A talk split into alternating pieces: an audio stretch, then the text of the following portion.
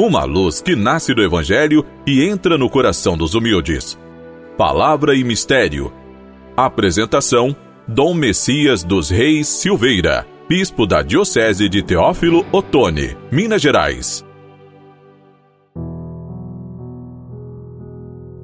Amigo irmão, amiga irmã, hoje, dia 7 de dezembro, quinta-feira. O tema do programa é A Morada de Deus. E celebramos hoje a memória de Santo Ambrósio, bispo e doutor da Igreja. Ele viveu de 340 a 397. De família romana profundamente cristã, era governador das províncias do norte da Itália. E ele foi aclamado bispo de Milão no dia 7 de dezembro de 374. O bispo havia falecido e então esperava-se a eleição de um bispo e foi aclamado então bispo de Milão. Representa a figura ideal do bispo pastor, litúrgico e mistagogo.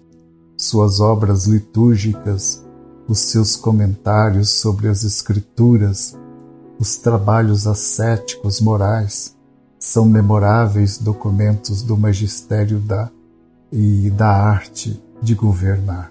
Em épocas de grandes transformações culturais e sociais, sua personalidade se impõe como símbolo de liberdade e de pacificação.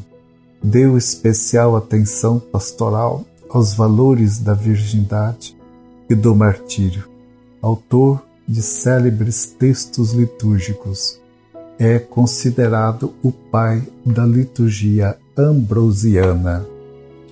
Amigo irmão, amiga irmã, que sua vida seja edificada tendo Jesus como fundamento, vivenciando o amor em comunhão de vida eterna com seu próximo e com Deus.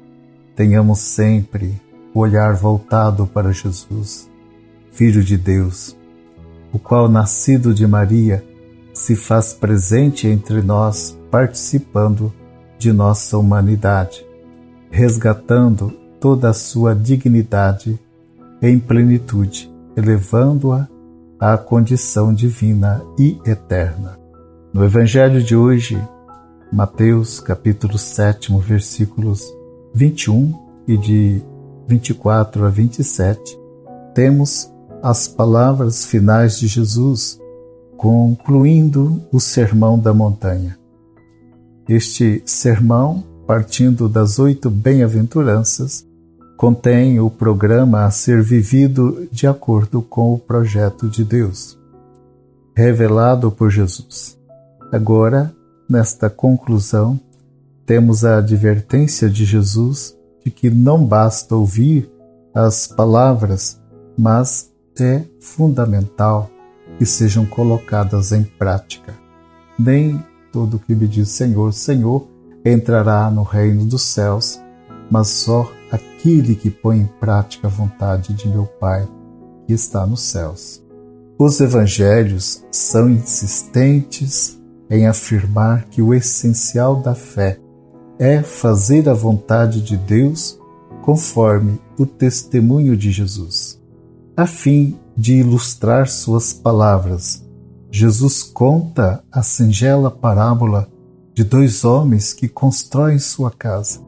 O sensato constrói a casa sobre a rocha.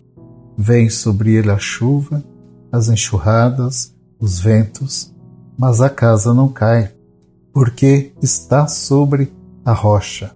O outro homem, sem juízo e imprudente, faz a casa sobre areia, e vindo as intempéries, a construção desaba logo, e grande é sua ruína.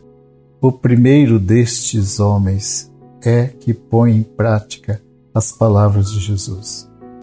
O segundo apenas as ouve e omite a sua prática. Em outras passagens dos evangelhos, Jesus afirma que a família é formada por todos aqueles que fazem a vontade de Deus. Fazer a vontade de Deus é a oportunidade de pertencer à sua família e entra em comunhão com ele todo aquele que se, se solidariza com os pobres e excluídos, famintos, sedentos, migrantes, nus, doentes encarcerados.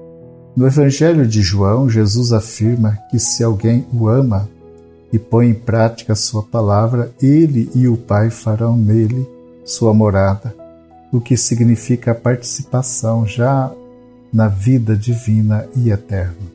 E a vontade de Deus é que todos tenham vida plena, participem e usufruam de todos os bens da criação, eliminando-se as barreiras entre os privilegiados e os excluídos.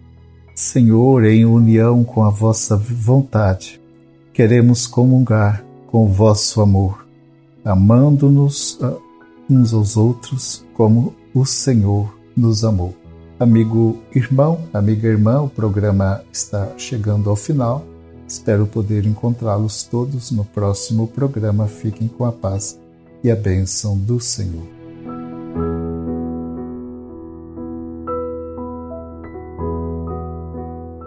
Deus vos abençoe com todas as bênçãos do céu e vos torne santos e puros diante dele.